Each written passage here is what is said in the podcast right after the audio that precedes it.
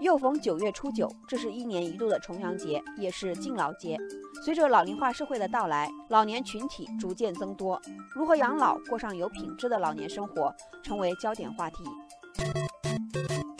最新的一项调查数据显示，目前的养老来源中，退休金、继续工作这两个选项可谓并驾齐驱，分别占比百分之四十一点五八及百分之四十三点二四。此前，全国老龄办发布的数据也显示。截至二零一五年底，我国六十岁及以上老人的数量超过二点二亿，而全国六十岁以上老人在业人口接近九千三百万人，六十五岁及以上老年在业人口也增加了近一千四百万。也就是说，在六十岁及以上老人中，有超过四成退休不退业，仍然在继续工作。对于这项调查，不少网友感叹：退休了还要工作，有的是出于兴趣，更多的恐怕是无奈吧。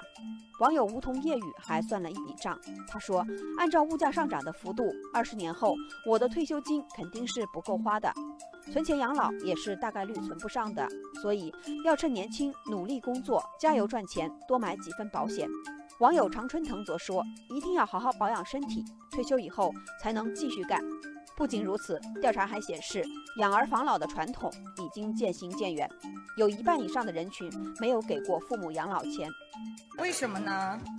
网友枫叶红了说：“现在八零九零后这一代人生活压力太大，背负着房贷、车贷等各种债务，还要养孩子，实在是有心无力。”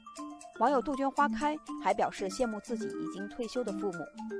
我爸妈的退休金都跟我工资差不多，有车有房，平常没什么事还组织出去旅游。我出去吃个饭都得算一下，能自给自足就算不错了。网友星光满天说：“小时候父母是我们的唯一，当父母都老了，我们就成了父母眼中的唯一。其实相比物质，父母更需要的是陪伴。”